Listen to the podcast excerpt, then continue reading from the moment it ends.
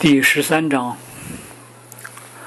接受调查米切尔的任务后不久，我就学到了西方世界最大的反情报机密——维诺纳密码破译法。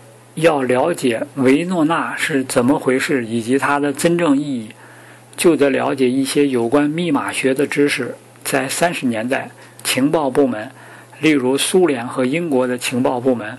使用的是一次性密码本通讯系统，这是一种最安全的办法，因为只有发报人和收报人有密码本，每页密码本只用一次，用完后立即销毁。这种密码根本无法破译。用一次性密码本发报，发报人得先把每个词按密码本的规定译成四位数一组的数字。例如，电文的第一个词是“防御”，那么它也许被译成“三七六五”，然后再加上一次性密码本上的第一组数字，譬如“一一九六”。如果是用斐波那契系统，这个数字就变成了“四四八五一”。这实际上是一种双重密码。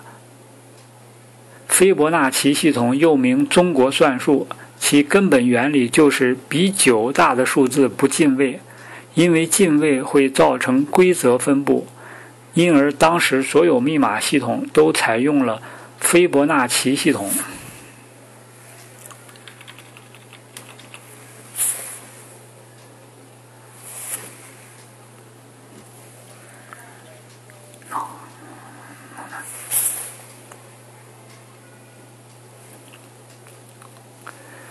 战初期，由于苏联人缺乏密码材料，这时我们研制成功了维诺纳密码破译法。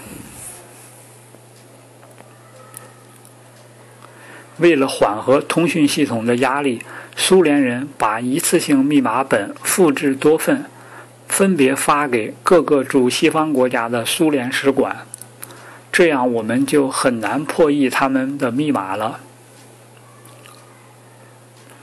苏联人用五个波道向世界各地传播大量的电文，一个供使馆使用，一个供格鲁乌使用，一个供海军军事情报局使用，一个供克格勃使用，还有一个供贸易通讯使用。暂时有许多军事器材从西方运往东方。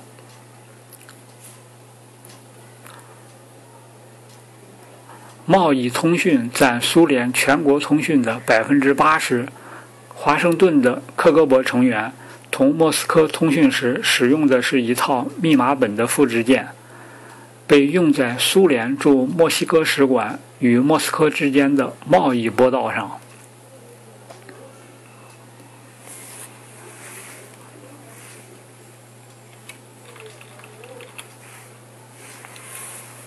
战后不久。一名叫梅雷迪斯·加德纳的美国优秀密码分析员就开始对在芬兰战场上捡到的一本残缺不全的苏联密码本进行了研究。加德纳在美国武装部队安全局及美国国家安全局的前身工作。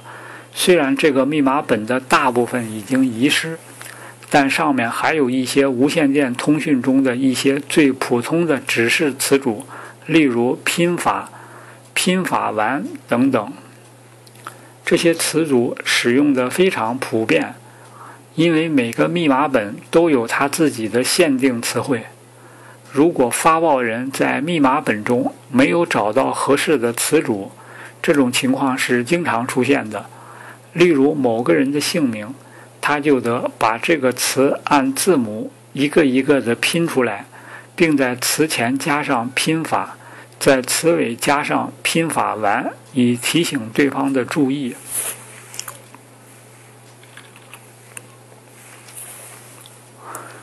加德纳用这些常用词组同过去苏联人的电文通讯做了对比，发现某些波道。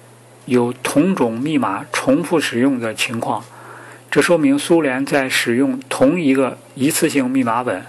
它逐个对那些用同一密码本编码的通讯进行了吻合，并设法破译。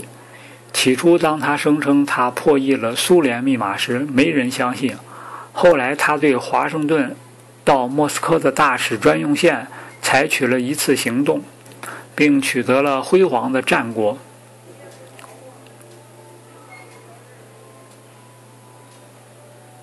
这时，人们才开始重视他的贡献。他破译的密码是一句英文，叫做“防御不能赢得胜利”。这句话前面有拼法，后面有拼法完。加德纳发现这句话原来是电文发出前一天，美国出版的一本有关国防战略的书的书名。于是，美国武装部队安全局把这个机密告诉了英国。英国那时的密码分析工作是世界上第一流的。从此，英美两国就开始了破译密码的联合行动。这项工作持续了四十年。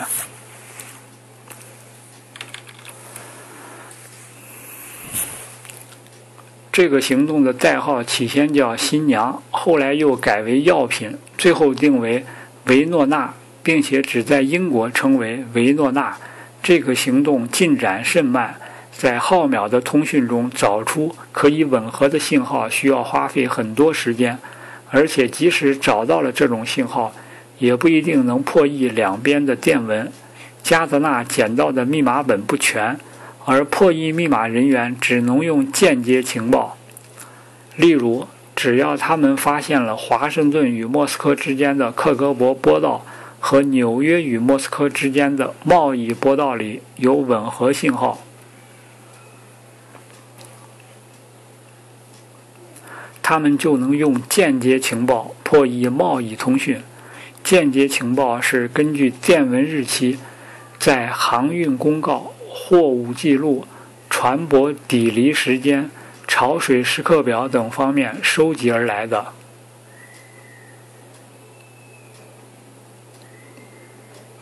根据这些情报，密码破译员就可以猜出贸易通讯的内容。只要破译了吻合信号的任何一边，都能给密码本提供更多的词组。从而有助于破译吻合信号的另一端的电文。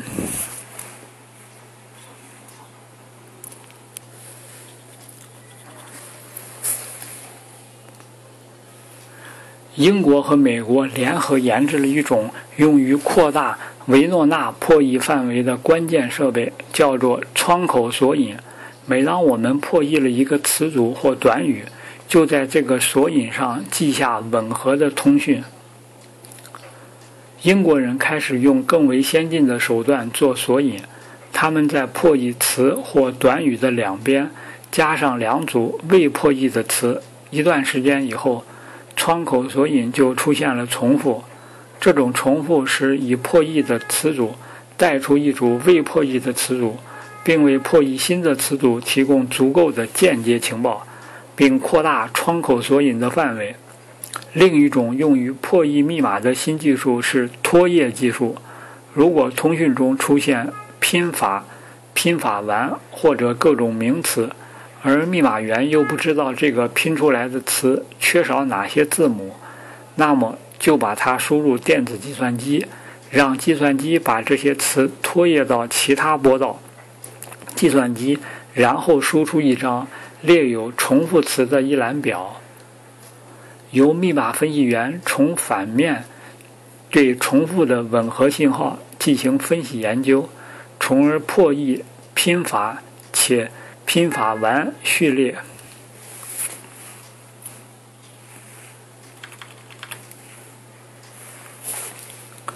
这种技术还不很完善，往往破译一两个词组就需要一个月。当然，有时也有进展很快的情况。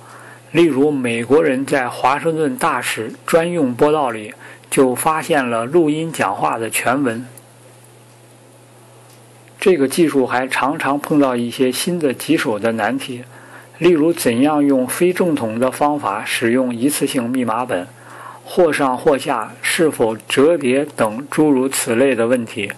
这些问题给寻找吻合信号的工作增加了相当大的困难。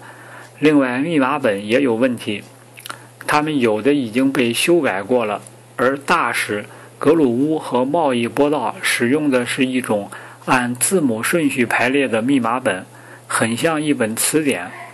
因此，密码人员只能从电文词组的拼法上猜出该词组在密码本中的大致位置。而克格勃使用的密码本是一种特殊的多卷任意排列密码本，这时吻合克格勃拨到密码的工作人员伤透了脑筋。维诺纳所涉及的各项工作是非常艰巨的。几年来，英国政府通讯总部、美国国家安全局和英国军情五处雇佣了大批的研究人员，在世界各地收集间谍情报。然而，在截获的二十万份电文中，我们所破译的还不到百分之一，并且其中有许多仅仅只是破译了几个词。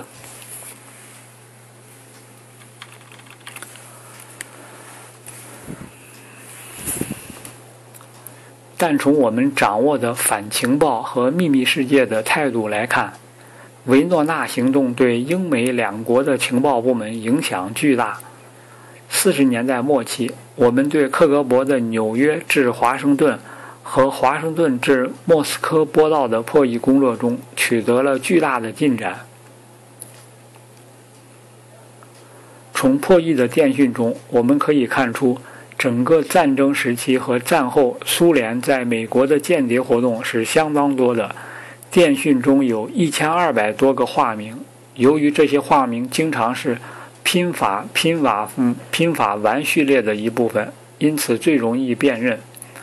尽管我们不一定能破译这些化名，我们估计在这一千二百多个化名中，有八百多个化名是苏联发展的间谍。他们是低级联络人，在情报网中占大多数。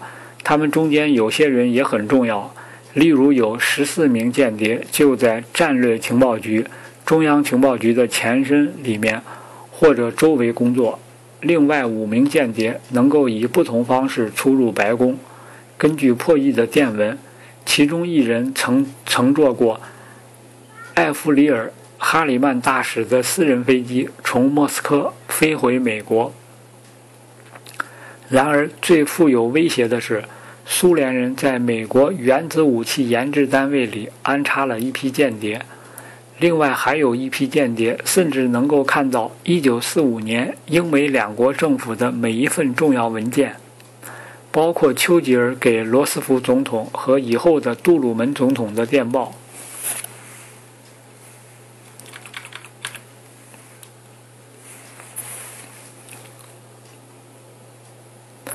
用破译密码的方法获得的线索，使许多案件都得到了解决，现已查明。麦克莱恩就是偷阅丘吉尔电报的间谍之一，克劳斯·福克斯和罗森堡夫妇是核间谍当中的一部分。我们把破译密码本的地理线索和美国国务院高级官员阿尔杰西斯长期的行动进行了对比，发觉他很有可能就是那个乘哈里曼飞机的间谍。但是我们在反情报和密码破译上尽了最大努力，也没能查出大部分化名。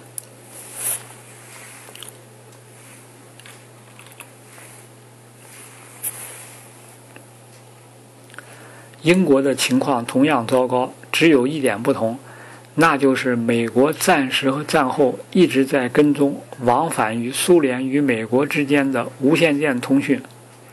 而英国丘吉尔却在战时同盟时期曾命令停止一切反苏情报工作，政府通讯总部也是到战后才重新跟踪苏联通讯的。因此，英国所获得的通讯少得可怜，而且仅仅只破译过一次，那就是从1945年9月15日到22日对克格勃。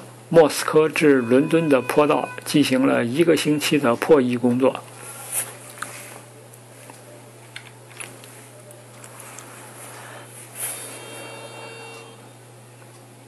在通讯中，我们发现了一些发给苏联驻伦敦使馆的克格勃官员鲍里斯·克罗托夫的电文。克罗托夫专门负责指挥高级间谍。这些电文发来的时候，苏联在西方的情报机构正在遭受某种危机。苏联驻加拿大使馆的年轻格鲁乌密码员伊格尔·古曾戈。刚刚带了大量的资料叛逃西方国家，并向加拿大和美国揭发了苏联安插在这两国的间谍。古曾科还向英国揭发了一个名叫艾伦·纳恩·梅的核间谍。莫斯科中心发给克罗托夫的大部分电文，都是些命令，告诉他怎样对付下级。这些电文里共提到八个化名，其中三个是斯坦利、希克斯和约翰逊组成的间谍网，两个是形影不离的朋友戴维和罗莎。此外还有三个。周末，莫斯科和这八个间谍的通讯全部中断，以后都用见面的方式来联系，除了特殊情况，通讯每月进行一次。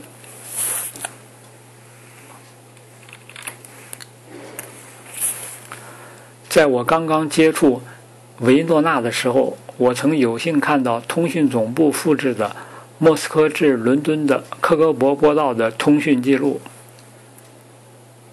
通讯总部每次破译了电文中的几个新密码以后，就对电文进行复制，并在复制件上盖上“绝密影印维诺纳”字样的图章，注明发报人和收报人、发报日期和时间。波道和方位，例如克格勃、莫斯科、伦敦。电文级别、平电还是急电等项目，分发给少数的高级官员审阅。下面就是类似的一份电文。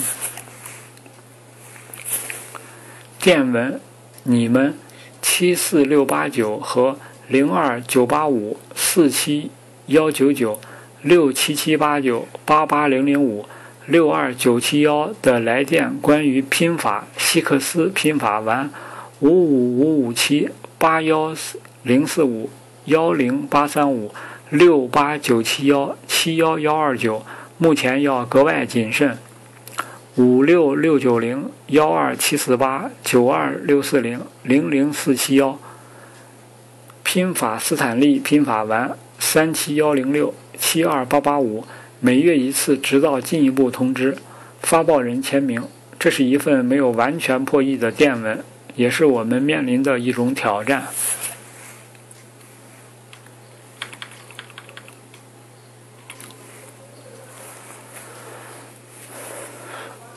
维诺纳所提供的机密是很可怕的，因为它很不完整。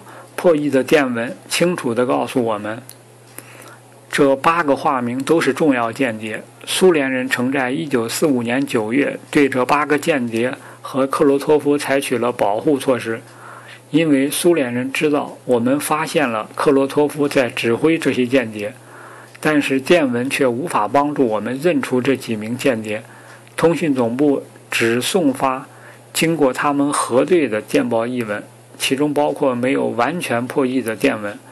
他们送发译文时，往往附有一页写有对电文中的奇怪词组进行猜测的译文草稿。这些古怪词汇无法进行核对。由于破译的词组不断增加，电文需要重新印发，因此一份电文往往会重复出现多次。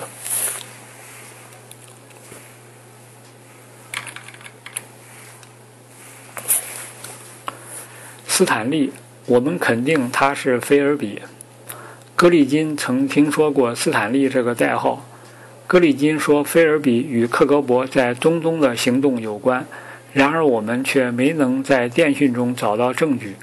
希克斯几乎肯定就是伯吉斯。电讯中不仅提到间谍网，而且还模糊地提到希克斯的脾气。约翰逊大概是布伦特，但电讯中也没有这方面的证据。其他五名间谍仍然是个谜。我们可以排除麦克莱恩的嫌疑，因为1945年9月他在华盛顿。显然，这些发现对我们调查米切尔有很大帮助。这五个化名中的任何一个都可能藏在军情五处。我一遍又一遍地阅读了电文的破译部分，心里非常着急。我一筹莫展。记得我曾怀疑过，军情五处的高级负责人在我们破译电讯以后十几年里，每晚是怎样入睡的。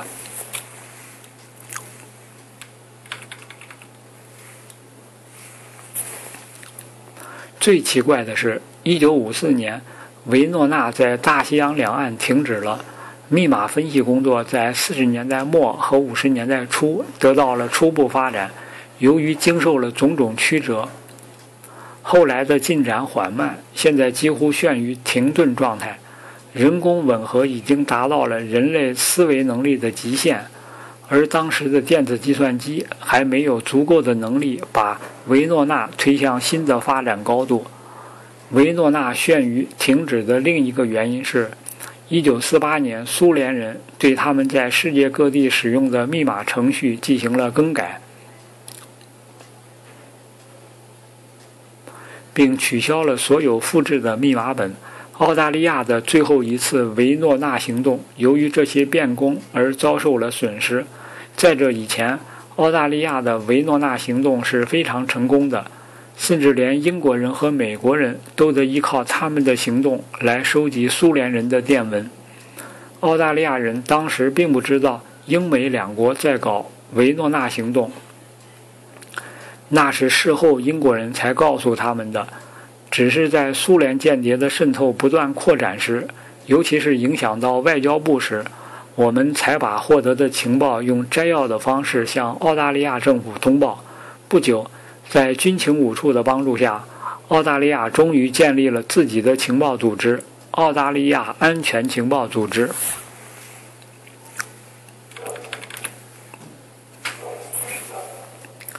我们到五十年代初期才知道苏联改变密码的原因。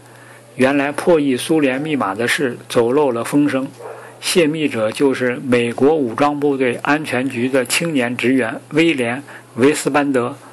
维斯班德其实并不知道苏联人的损失，直到1949年菲尔比参与这项工作时，苏联人才了解他们损失惨重。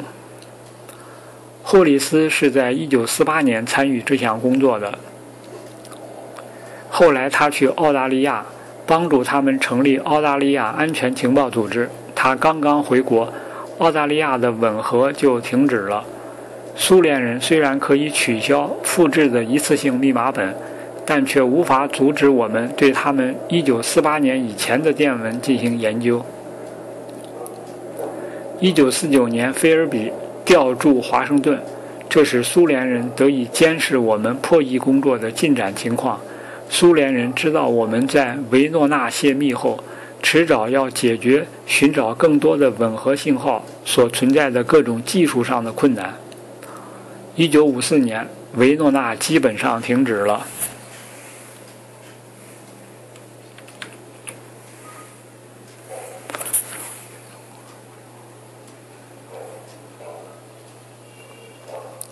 几年以后，我安排梅雷迪斯·加德纳访问英国，并请他帮我们在英国继续搞维诺纳行动。加德纳是个不爱说话的书呆子，根本不知道其他密码分析员都怕他。他常常向我谈起他在自己办公室里是如何进行吻合工作的，并告诉我有个名叫菲尔比的抽烟斗的英国年轻人。经常在他工作时拜访他，并从肩膀后偷看他的工作，然后对他大大赞扬一番。六十年代末，加德纳变得非常失望。他敏感地察觉到我们正在利用他的破译密码从事数学以外的工作，对此他很恼火。